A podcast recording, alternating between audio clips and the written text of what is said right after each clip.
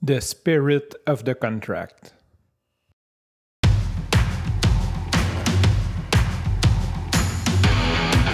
Il aime le code. Il faut que la communication soit codée, mais de façon claire et transparente. La rigidité, c'est pas pour nous. Mon nom est Francis parent et vous écoutez le Santro Show. Mais le plus important, c'est qu'il est bélier.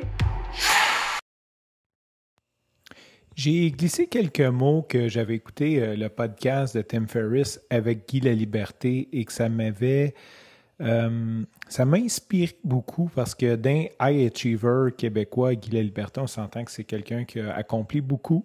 Euh, bon, c'est sûr qu'il y a toujours une partie grise à tout ça, mais c'était vraiment intéressant, surtout que c'était le premier long form que Guy La Liberté donnait euh, à mon podcasteur préféré. Donc, pour moi, c'est un, épisode épique, sincèrement, euh, d'avoir un Québécois sur le Tim Ferriss Show parce que Tim Ferriss, genre, si tu étais invité là, c'est parce que t'es hot. Il n'y a, a, aucun doute. Et euh, il y a eu un takeaway de ça, ben, il y a eu plusieurs takeaways, mais un, je dirais, majeur que je veux documenter, que je veux me souvenir, que je veux quasiment me tatouer sur le bras. Puis il parlait de quand il fait des contrats avec euh, les gens, euh, il met the spirit of the contract. Donc, en gros, il met l'âme, je vais le traduire, traduction libre, l'âme euh, du contrat, mais je pense que c'est plus dans le sens de l'état d'esprit, comme c'est quoi le but du contrat, mais de façon peut-être plus, je vais dire poétique, ça reste quand même factuel, mais de, de façon poétique, tu sais, au lieu d'être euh, ben, euh, tu me dois tant de on fait tant de.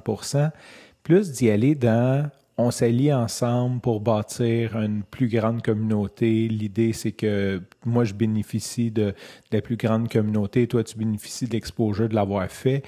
Et tout ce qui est euh, généralement digne d'un contrat, tu sais, dans le fond, quand, quand tu t'associes à quelqu'un parce que euh, généralement, quand tu fais un contrat ou tu vends quelque chose, quoi que ce soit, c'est un échange de valeur. Hein? C'est toujours ça qui en est.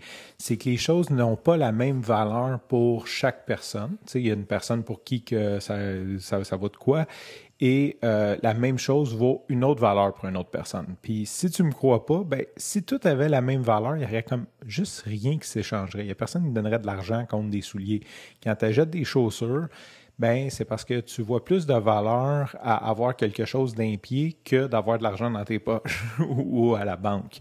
Et vice-versa, si tu es cheap et que tu mets du duct tape sur tes chaussures, ben c'est parce que tu vois plus de valeur à avoir de l'argent à la banque ou la dépenser ailleurs. Fait que quand il y a une association qui se fait, un contrat comme ça, ben veut, veut pas, c'est un échange de valeur.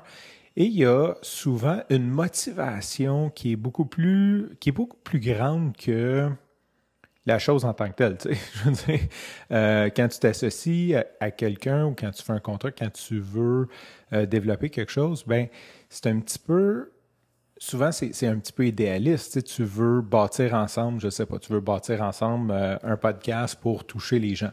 Mais si tu écris sur le podcast, comme sur le contrat, ben on fait, euh, je sais pas, des 30 minutes, puis il faut que ça soit sorti une fois par semaine, puis je sais pas des, trucs comme ça, mais tu viens dans le factuel. Fait après, s'il y a un conflit, c'est facile de dire non, non, ben moi je pensais pas ça, là, moi c'était ça.